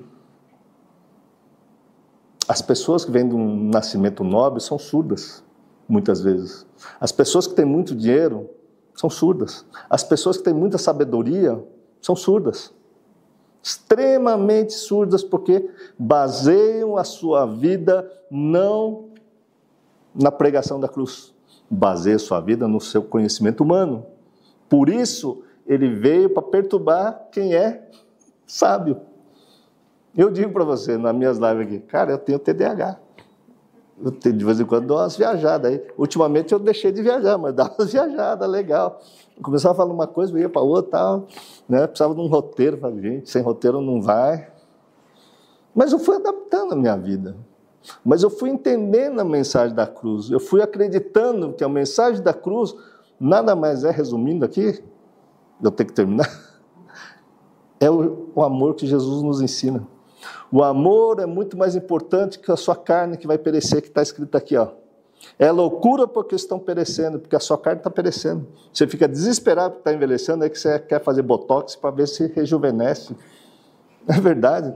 Você quer fazer plástica para levantar o astral, para levantar ali o outro lado. Porque dentro você está incompleta. É, é até lícito, mas é, se não tiver renovação não. da mente, não adianta. Sim. Não, é lícito e é legal. Eu acho legal as mulheres se cuidarem. Mulher bem cuidada é bonita, é legal. Entende? Não? é melhor que você ver a pessoa largada aí, né? Porque a pessoa está sofrendo, né? A pessoa se larga porque está sofrendo. Ela precisa de ajuda. Entende? Não? Mas quando você vê uma pessoa lá, né, não julgue pela aparência. Né? Na verdade, todo mundo. Aí você vai ver que o que ele está falando aqui, ele veio justamente para quem ouve. Então, quem estava ouvindo, vai assistir o The Chosen que eu falei. Cara, é o Pedro e o irmão dele estavam desesperados para pagar lá né? a sua, sua parcela de, de coisa lá, por, por, né? por as dragmas lá, enfim, a seu, sua parcela de imposto para os romanos. Você vai ver que os caras estavam doidos lá, juntando um dinheirinho para pagar o imposto dele. E é para essas pessoas desesperadas, quer ver? É para você. Se você está me ouvindo, com certeza absoluta, é para você que não está se valorizando. Por isso, vai lá e transforma a sua forma de amar, gente. Olha para sua família, convida seu marido para assistir essas lives. Mas para você fazer com que ele ouça, você tem que mudar. Só que você ouve aqui vai falar, essa aqui é para o meu marido. Dançou, ele não vai ouvir. Pois seja você amorosa, pois seja você carinhosa, seja você um exemplo de Jesus Cristo na sua vida. É Cristo dentro de você que vai mudar a sua vida. E ele escolheu aí, ó, as coisas insignificantes do mundo, as desprezadas e as que são nada, para reduzir a nada as que são para que ninguém se vanglorie diante dele. Entende que toda a honra, toda a glória, tudo está no final aqui, ó, é a Deus. Então ele termina assim: e porém, por iniciativa dele, que vocês estão em Cristo Jesus, a qual se tornou sabedoria de Deus para nós. Isto é, justiça, santidade e redenção, para que, como está escrito, quem se gloriar, glorie no Senhor. Não na sua sabedoria, não no seu dinheiro, não no seu conhecimento terreno, mas na sua capacidade de transformar a sua maneira de amar. Porque creiam, o que eu conquistei de paz foi que eu parei de ficar querendo mudar o mundo e passei a mudar a mim mesmo na forma de amar. Então, invista na sua paz interior. Melhora, assim, o seu interior, que o seu exterior vai melhorar. Você vai ver que a galera aqui está até rejuvenescendo, né? Estou ficando mais jovem. Você vê os vídeos antigos, parece que eu estou mais gordinho, mais cheio. É verdade. A galera está até indo para academia, se cuidando mais, está aí, tá beleza. Porque quando você muda por dentro, por fora, até o seu escritório vai ficar melhor, sua casa vai ficar melhor, seu corpo vai ficar melhor, porque ele vai se ajustando. Não é essa ansiedade doida que leva a comer compulsivamente, brigar compulsivamente. E eu agradeço a todos aí, tá certo? Mas olhe para Jesus, tá certo? Olhe para essa mensagem na cruz, porque Jesus sempre fala: se você crê na ressurreição, você vai perder o maior medo seu que é de morrer. O maior medo seu de envelhecer. Pode ver a mulherada fica tudo doido porque está envelhecendo e fica mais desesperada ainda, vem uma solidão terrível, gente. Mas o dia que você mudar a sua forma de pensar, de ver o mundo, de ouvir o mundo, transformar a sua vida numa sabedoria de viver, entende? E essa sabedoria só vem com amor, gente. Não tem outra solução. Porque amor te traz mansidão, amor te traz paz, amor te traz esperança. Porque as pessoas vão querer andar com você. Porque você vai ser luz no mundo, sal na terra, porque andar com cara chato, com cara pentelho, com cara reclamão, com cara não sei o quê, cara, nem ele se aguenta. É verdade, nem ele se aguenta. Tem que ver se é depressão mesmo, porque precisa tratar, tomar remédio.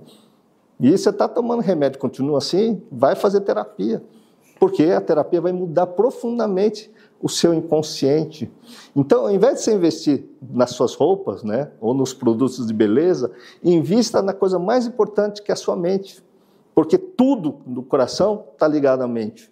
Tudo no seu coração está ligado à mente. Não tem como purificar o coração se você vê que seu coração está batendo errado, é porque sua mente está errada. Mas se a sua mente está correta, o que, que vai acontecer? Seu coração vai purificar. Portanto, o maior sinal que eu posso te ensinar aqui, se o seu coração está batendo na hora errada, te dando tremor no corpo, está fazendo você chorar na hora errada, você perdeu o controle, é porque a sua mente precisa ser purificada. Então, os puros de coração é aquele cara que está de boa. Tem uma paz na qual eu olho para um lado, olho para o outro, não tem nada me incomodando, e aí você vai poder fazer seu projeto de vida. Mas não invista só fora, invista fora, mas invista no seu cérebro. Em nome de Jesus. Amém. E vai lá para seu YouTube lá que a gente vai continuar o papo lá, tá certo? E cê, ó, eu não terminei, eu falei só duas páginas. Tem mais duas páginas para terminar de novo. Mas assim, eu fico desesperado, sabia? Porque eu falo, cara, eu preciso ter coisa para falar, né? De repente não vou falar nada, eu também nunca consigo terminar.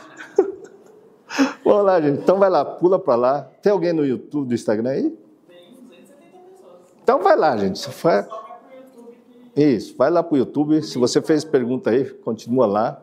Aí a galera daqui quer perguntar alguma coisa? Você queria perguntar? Fala. Não, peraí que vai levar um microfone aí para você, senão o pessoal do YouTube não vê.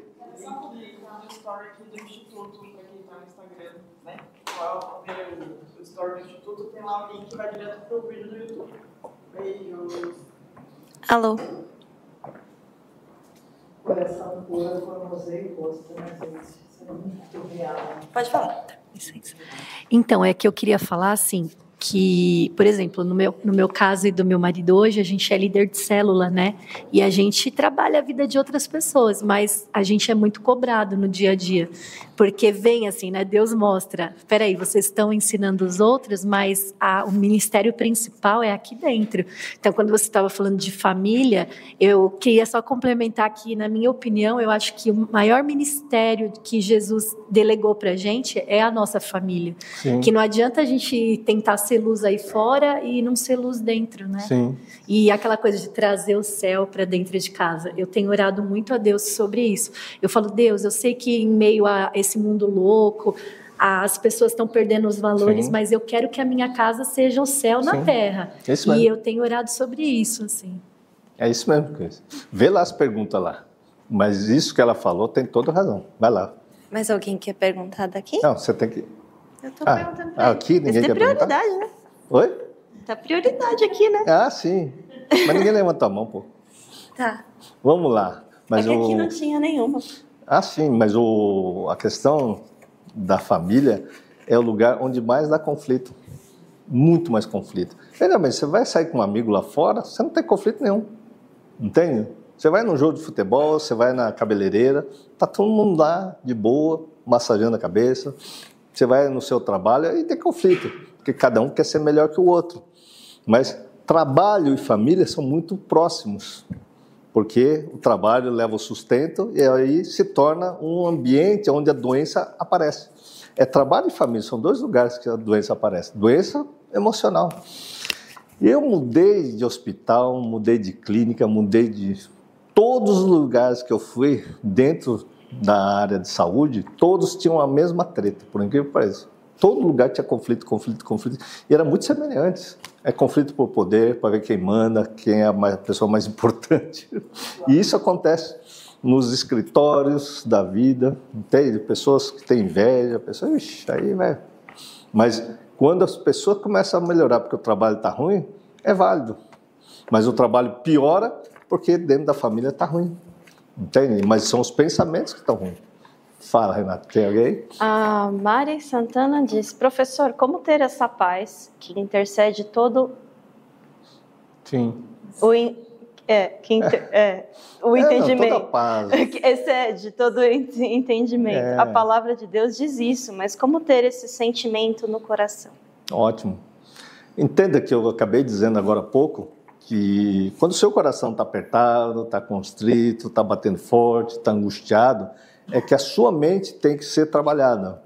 Então, você vai ter que acessar a sua mente, você vai ter que fazer terapia, descobrir por que é que a coisa volta. Vamos colocar assim: você está perturbada, você é cristã aí, você é crente, você ora, faz cura interior, vai fazer libertação, mas você continua sem paz nenhum. Né? Ou seja, você está fazendo tudo dentro da igreja, está olhando a Bíblia, tentando manter tudo aquilo que está acontecendo, mas seu coração não tem paz. É necessário, sim, você olhar para dentro e ver o que está impedindo você de se relacionar melhor. Geralmente, o que a gente fala é que tem gatilhos emocionais onde você vive, onde você trabalha. Então, por exemplo, até dentro de uma igreja, né? Você está lá, as pessoas que trabalham dentro da igreja, um começa a formar gatilho para o outro e deixar angustiado. Né? Tem pessoas que estão no trabalho, o outro só é um gatilho. Aquela pessoa eu não gosto, tenho antipatia. Mas é aquela pessoa porque ela faz isso. Só que você sai daquela empresa, por causa daquela pessoa, você vai para outra. Quando você vai para outra, você encontra uma pessoa que vai fazer a mesma coisa e aí você fica angustiado de novo, você fica nervosa de novo. E tem pessoas que trocam de marido, né? Então a mulher, não, não aguenta esse marido. Aí casa com outro que tem um perfil semelhante, o cara faz a mesma coisa e o cara acaba, acaba separando de novo. Então não é pessoas lá fora, é que alguma coisa dentro de você é que precisa ser trabalhado. Isso é trabalhado dentro da psicanálise. Aí, caso da psicanálise cristã e um método Onari é muito rápido. Então você pode vir fazer a chave mestra aqui e vai ser no final. Esse final do mês já não tem mais vaga, né? Tem vaga? Tem alguma vaga ainda? Esse mês Sim, é. Tem gente entrando no mês que vem, esse mês aí. E isso rapidamente você vai entender o que eu estou dizendo. Só que é só você passando por essa experiência que você vai falar, cara, isso é uma verdade. Porque se você não fazer a terapia, você não dá valor nenhum. Né? É verdade. Então, você quer falar da sua experiência? Eu quero. Então deixa ela falar a experiência dela. Eu tenho a experiência, tive é, duas experiências bem grandes, né? Eu, eu, primeiro eu passei pela chave mestra, porque quer que eu segure o remo? Porque eu tinha alguns conflitos, eu achava sempre que era no outro, mas eu tinha alguns conflitos e na chave mestra, gente, foi uma virada de chave tão grande, mas tão, você pensa assim, é um fim de semana, mas foi um mergulho para dentro tão profundo, tão profundo, que a minha casa mudou. A minha casa mudou. E a transformação foi tão grande e eu me apaixonei tanto que eu falei, eu quero mais. E aí eu entrei para estudar psicanálise. Então, assim, é, às vezes é o que o, doutor Pedro fala mesmo. A gente, ele sempre fala assim, uma coisa: não procure fora o que está dentro. Os conflitos, as respostas estão dentro de você, mas a gente não consegue acessar, tá? Você vai na igreja, você faz tudo isso. Mas como que eu não tenho? Por que, que eu não tenho essa paz que excede todo entendimento? Por que, que eu não tenho? Porque você tem conflitos que você não sabe. Você não sabe. Você vai saber quando alguém te acessar. Então, normalmente você acha que o problema é abacaxi e não é. É a banana. Então, quando você vive essa transformação, tanto no, no, método Onari, que é a terapia, que eu falo que é, é 10 anos de terapia, numa chave mestra você, é, equivale a 10 anos de terapia.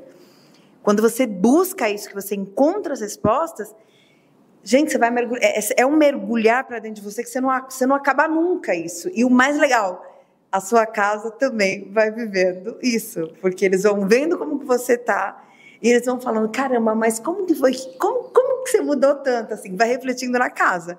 Então Sim. é. E você largou a sua faculdade que você estava fazendo para vir fazer o curso? Eu, larguei, eu era uma pessoa que eu cuidava, gente, eu, eu, eu cuidei, eu sempre cuidei de estética, de cirurgia plástica, e larguei a faculdade. Quando eu vim fazer a chave mestra, eu larguei a faculdade de biomedicina, que é para trabalhar com os injetáveis, para cuidar da mente das pessoas. Por quê? Porque no meu divã, que é a minha maca, eu via pessoas fazendo uma, duas, três, quatro, cinco plásticas, viajando para tudo quanto é lugar, tendo corpos perfeitos, rostos perfeitos, um, um, uma tranquilidade financeira e dores na alma onde eu não conseguia ajudar.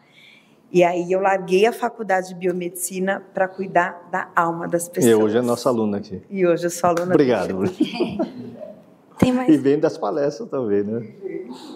Vem tudo. Fala. A Andrea fez um comentário e depois fez uma pergunta. O comentário foi assim: Eu me irrito muito com minha irmã. Ela se altera até quando há um diálogo. Aí a pergunta foi: qual o poder da oração? Ou posso orar para Deus somente me confidenciando com Ele? Não, nesse caso você tem um conflito com a sua irmã, né? Você vai poder orar para que ela siga o caminho dela. Se você for maior de idade, se você está no seu trabalho, claro, ver se você é adolescente, se você quantos anos você tem, mas pela sua pergunta você não deve ser adolescente. Se você é adolescente, você tem que conversar com seus pais e alguém botar uma ordem aí nessa muvuca toda que você está falando. Agora, se for adulto, você tem que seguir sua vida, né? Ore para que a sua irmã siga o caminho dela da melhor forma possível, mas ao invés de você ficar perdendo tempo com a sua irmã, olhe para a sua vida, vai se capacitar, vai olhar para você, porque você está preocupado tanto com a sua irmã. Sua irmã é problema psiquiátrico, ela tem bipolaridade, ela é borderline, sei lá. Né? Mas se você oferecer, ó, você precisa ir no médico, eu não sou louca, com certeza ela vai falar isso. Né? Então, eu sugiro você cuidar da sua vida. Tá certo? Orar para que você olhe isso e toma, tenha coragem de cuidar da sua vida. Sabe por quê? Quando você melhorar de vida, pode ser que ela melhore porque você melhorou e ela vai olhar para você, ela vai querer melhorar também. Aí você vai ser luz na vida dela. Tá certo? Continua orando sim, mas orando, mas olhe para dentro de você o que você pode fazer de melhor para você, porque amar a Deus sobre todas as coisas e ao próximo como a si mesmo. Então vai amar a si mesmo que é um bom caminho. O Ítalo perguntou: essa condição de olhar para dentro de nós, para buscarmos nos melhorar como cristão, primeiramente, isso se dá a lermos também as Escrituras e meditar em silêncio? Sim, você pode olhar para dentro de você. Se você aprender a olhar para dentro de você, você vai ver que vai sair raiva, frustração, tristeza, desamparo, um monte de coisa que vai sair dentro de você, tá certo? E aí você vai ter que lidar com isso, né? Porque dentro da gente está cheia essa podridão mesmo, essa hipocrisia que dentro da psicanálise a gente fala que a gente reprime e recalca, bota tudo lá debaixo do tapete e sai olhando a vida dos outros. Né? Então é mais fácil olhar o problema dos outros que os meus. Porque quando eu olho no meu, vem chororô, vem ranger de dentes. Então, é o verdadeiro inferno está aqui. Então, como eu não quero viver esse inferno, olhar para dentro, então eu vou realmente cantar louvor, muitas vezes eu vou para um show, eu vou assistir novela, eu vou ver as mazelas do mundo, que parece tudo igual hoje. E quando a gente olha para dentro de si mesmo, cara, é meio terrível, né? Vem medo mesmo, muito medo, porque todo medo que a gente passou na nossa vida, a gente vai tentando driblar esse medo. Só que esse medo aparece no lugar mais estranho, né? Quando eu tinha que estar mais tranquilo, por exemplo, um medo absurdo. Você vai ganhar uma promoção no seu trabalho e de repente você está com medo de ganhar a promoção. Você vai ganhar melhor, confiar em você, mas você mesmo não está confiando em você mesmo. Aí vem aquele terror dentro de você você fala, cara, o que, que é isso? Eu não vou, eu não gosto, eu não sei o quê. Aí você é convidado, por exemplo, para falar, né, ministrar na igreja, né, ou vá lá, faça a oração lá na frente de todo mundo. Eu orar? Cara, a pessoa fica tudo travado. Então, este medo, tudo isso, faz parte da nossa neurose, das nossas é, angústias internas. Aquilo que está te bloqueando a vida não faz parte de Deus, né? Então, você tem que olhar para isso. Mas, como está lá, semana que vem a gente vai ler. O batismo das águas de João Batista é um batismo de arrependimento. Cara, eu estou arrependido de ter essa vida medíocre, miserável, de ficar fugindo das coisas. Mas eu tenho que ver que eu sou fujão, que é o que eu vi até bem pouco tempo atrás. Eu fugia de tudo. até que um dia eu falei, cara, eu não vou fugir mais. Foi quando eu comecei a ler a Bíblia. Eu falei, ah, agora eu parei de fugir. Entende? Mas demora, é um processo, cada um tem seu tempo, né? Mas não é para sair falando tudo, é para você fazer, falar coisa coerente, né? Então, olha para dentro de você. A Kátia disse assim: Fui na igreja ontem, um show de horror, pastor orando para a libertação de demônios. Fale sobre isso.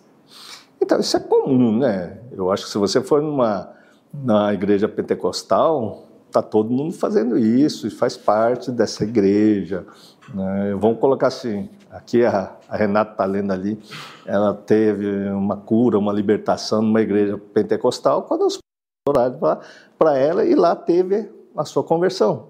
Né? Depois ela estava meio ruim, que ela já deu esse testemunho, foi lá na outra igreja, o pastor orou para ela e falou: Uau, tinha um monte de coisa ruim aqui saiu. e a gente vai vendo essas coisas. Né? É claro, se você sei lá, de uma igreja que as pessoas não, não falam sobre o assunto, não vê o assunto, vai ficar meio chocante, né? Mas se você começar a andar por aí, você vai ver de tudo, né, gente? Agora, é claro, tem igrejas e igrejas, né? você tem que usar o seu bom senso, né? Porque tem cura, libertação, porque o pastor tem dom de libertar e expulsar demônios, tem. E ele muitas vezes só encostar em você, você cai lá, você fala, uau, isso é hipnose. Mas muitas vezes não é hipnose, é libertação espiritual mesmo. Então, eu não questiono, porque tem gente que tem esse dom, tá certo? De só encostar e tirar, e vai lá, faz uma oração, né? o demônio sai. Claro, orando, o demônio sai. Eu já expulsei um monte de demônio, mas veja bem, são coisas que você também não precisa fazer escândalo, no meu caso, mas tem lugar que as pessoas estão fazendo, mas cada um faz do seu jeito, né? Não sou eu que vou dizer, ali tem o Espírito Santo, ali não tem Espírito Santo. Sei lá, não sou eu que vou julgar, não. É você que tem que olhar e aprender, né? Não estou aqui para julgar ninguém, não. Você que tem que aprender. Carlos disse: Doutor Pedro, qual a diferença ou a intensidade de amar a Deus, a nós mesmos e as outras pessoas? Olha, eu acho que amar as outras pessoas é a coisa que mais a gente faz. O ser humano é dependente de pessoas por incrível que pareça. O amar a Deus deveria ser em primeiro lugar, mas está em último. Porque se você realmente amasse a Deus, que, que Jesus dá um exemplo, né? É, vocês falam que Abraão fez isso aí, ó, mas Abraão não fez nada disso, não. Quem fez isso é o pai de vocês, a educação de vocês. Se vocês realmente né, conhecessem a Deus, viriam que Deus está em mim. E aí ele vai completando, né? Vocês reconheceriam Deus em mim. Mas ele fala assim: Eu amo meu Pai que está no céu. Ele está em mim, eu estou nele, nós somos únicos. Quem vê a mim também vê o meu Pai. Então, essa história de amor é muito interessante. Porque Jesus disse: se você tiver mais amor pelo seu pai, pela sua mãe, por não sei quem, você não é digno de ser discípulo dele. Ou seja, ele está dando claras dicas que o seu ídolo interno, que fala na Bíblia, é seu pai, sua mãe, né, seu companheiro, sua companheira. A gente é muito materialista, gente. O dia que você colocar o amor espiritual em primeiro lugar, a sua vida muda. É sobre isso que a gente vai falar semana que vem. Que é puros de coração, mas aí purificar esse coração e colocar Deus em primeiro lugar e depois amar você, cara, você vai ver que para você amar você é terrível. Inclusive, os narcisistas não se amam. Você fala, ah, o cara que gosta né, de dinheiro, coisas grandes. Nada, ele é um vazio interior muito grande. Parece que ele se ama porque ele externamente ele vai se produzir, vai se colocar como uma pessoa erudita, sedutora e tudo mais.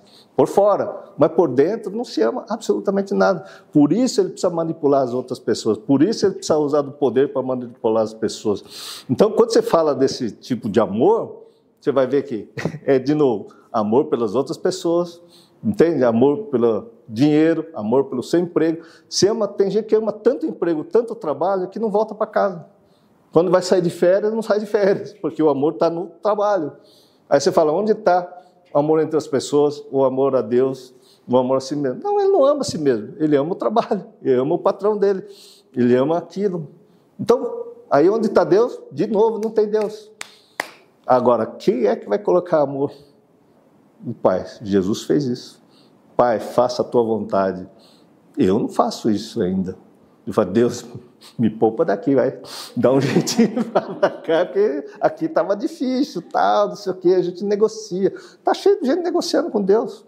Jesus foi o único que faz, Pai, seja feita a tua vontade, porque ele verdadeiramente acreditava no Pai, porque o Pai estava nele, ele veio cumprir uma missão.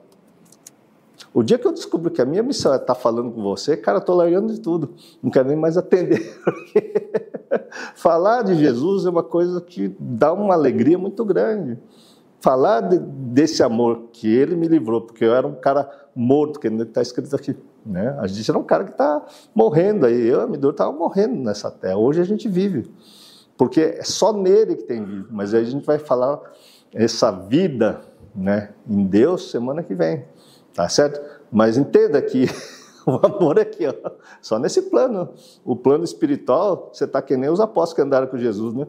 Eles amavam mais a vida deles, tanto é que o dia da crucificação ninguém apareceu, né? Porque o cara estava amando mais a vida dele do que amar a Deus, porque eles tinham medo da morte. Eu vou dizer, é, é, simplificar. Enquanto nós tivermos medo da morte e o símbolo da cruz que eu acabei de dizer não fazer parte da sua crença, que a gente não morre, por isso Jesus foi e voltou e mostrou que realmente existe uma vida eterna, é onde vem, né, os batistas falam da salvação brilhantemente, é quando você começa a crer na salvação. Mas crer na salvação não é porque eu fui batizado nas águas, onde arrependido dos meus erros e continuei vivendo a vida adoidado, não. Não, eu não fiz transformação na minha mente, eu não fiz transformação do meu modo de falar, do meu modo de vestir, do meu modo de comportar. Eu vou para a bebedeira, vou buscar a mulher do próximo, vou fazer outras coisas. Não vou fazer nada edificante. Então, olha o que você ama aí. Hoje as pessoas estão amando a internet e outras coisas mais. Não está amando a si mesmo, não está amando nem a companheiro, muito menos a Deus. E Jesus passa longe. Vai lá falar. Observe esse amor louco que a gente vive. A gente vive hoje no mundo materialista. Né? Laís e Lavínia, é, devemos nos sentir culpados quando não dispomos dos dízimos? Pode falar um pouco sobre? Olha, eu vejo que, para mim, é, funciona bem a palavra oferta, porque nós ofertamos uma coisa que é de coração, porque aquilo é edificante. Existem igrejas muito sérias aí que realmente, se não fosse essas igrejas, eu não estaria aqui falando com você. E foi os dizimistas dessa igreja que ajudaram a chegar a palavra lá. Eu frequentei uma escola de graça, por incrível que pareça, não paguei nada. Acho que eu paguei uma apostila, ou ia nos cultos de domingo, comecei lá a sentar no banco, ouvir, ouvir, ouvir.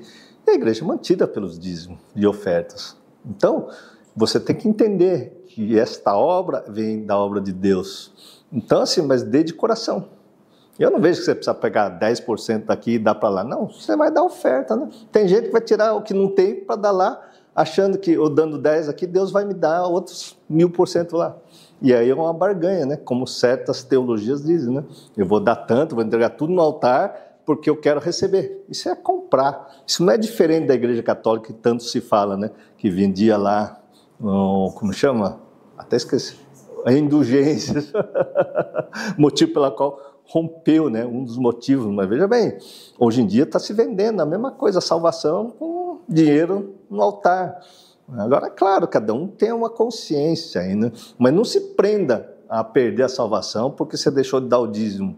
Dízimo é uma coisa para você levar a palavra de Deus, já que você não vai ser missionário, você não vai ser o pregador. E está cheio de pregador que vive da sua oferta, do seu dízimo, falando sobre o amor de Jesus, tá certo? É que no meu caso, Deus me deu uma condição que eu amo, né? Eu me tornei psicanalista e eu consigo trabalhar o meu trabalho e aqui às quartas-feiras ou final de semana eu vou para todas as igrejas falando desse amor de Deus.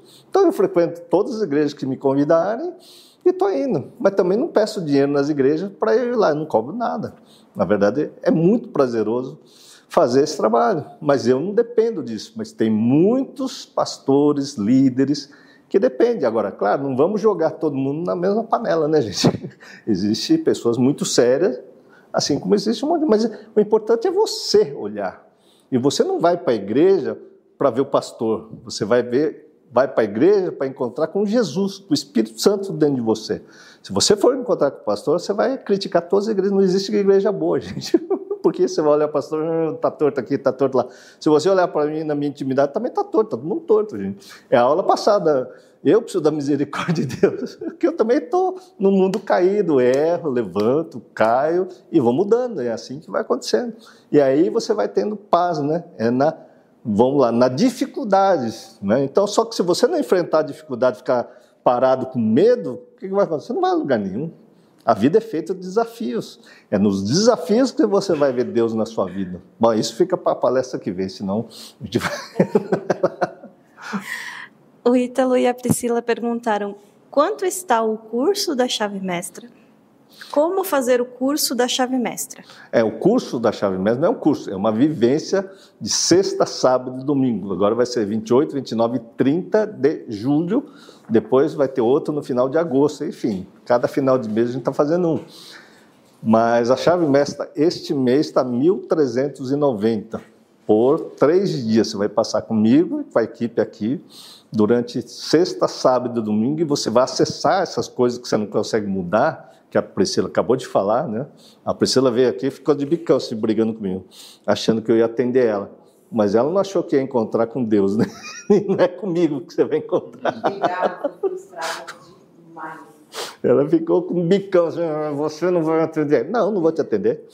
E não sou eu que vou atender. Na verdade, é, um, é uma vivência. Não dá para te contar, porque cada vivência é um, tá certo? O curso que a Priscila está falando é a formação em psicanálise cristã. Aí são 24 meses de 1490.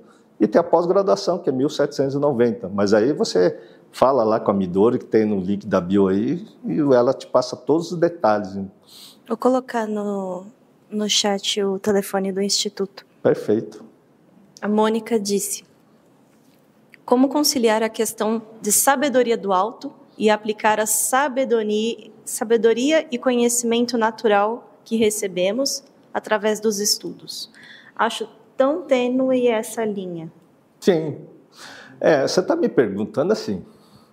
Você estuda, tá certo? Assim como eu estudo. Aí a gente vai negociando com, nosso, com a nossa consciência. Vou para cá ou vou para lá? Isso é certo ou isso é errado?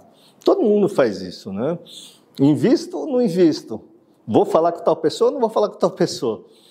Céus, e aí? Falo ou não falo? Invisto ou não invisto? Mudo de curso não mudo de curso? Vou ser missionário, vou ser pastor, vou estar no mundo aqui, nesse trabalho, parece enfadonho, né? muito enfadonho, mas as pessoas ficam aí, né? Claro, vou dizer para você uma coisa que eu aprendi. Quando Deus fala no seu coração, no meu, isso traz paz. Enquanto está confuso, com certeza a sua alma está brigando com o seu espírito e o Espírito Santo está lá. E aí, decide aí, ó. Aí, Romanos capítulo 7, está lá, né? Que 8, que o espírito quer as coisas do espírito e a carne quer as coisas da carne. As coisas da carne é julgamento, é contendas, é briga, é obras da carne mesmo. Está lá. Né? O fruto do Espírito te traz paz, domínio próprio, amor, mansidão. Está tudo lá em Gálatas 5, entende? Quando é que eu vou estar de um lado ou de outro? Tá certo? E é claro, muitas vezes, quando você não tem absolutamente nada de escolha, você só tem um caminho, né? Que é deixar Deus conduzir, aí você fala, uau, Deus está aparecendo na minha vida. Quando tudo está perdido, parece que Deus aparece. Então, existem muitas coisas. O mais importante é você não ter medo, né? Cara, não vai fazer besteira, você não vai fazer endividamento aí, parecendo um bipolar, em mania, gastando tudo. Ah, parece que Deus vai fazendo. Deus não vai fazer, né? Você precisa usar seu cérebro, você precisa desenvolver aí. Lá em janeiro a gente fez um monte de palestras sobre isso. Desenvolva seus dons espirituais. Porque está aparecendo um monte de corte aí, né? Então vai desenvolver seu dom, você vai se afinando com esse dom, né? Com o seu é, dons de discernimento de espírito, entende? Isso é importante, mas é a intimidade com Deus começa aprendendo a amar. A Dani perguntou: Oi, boa noite. Como fazer para fazer o curso? O curso, você vai colocar aí o telefone do instituto. Aí a Renata vai lá. E aí você manda aí uma mensagem, tá certo?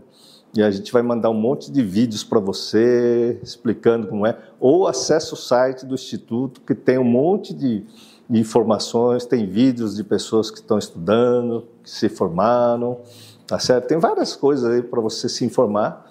E os valores depois você para fechar é mais fácil ir com a Midori, porque ela libera a plataforma para você no mesmo dia.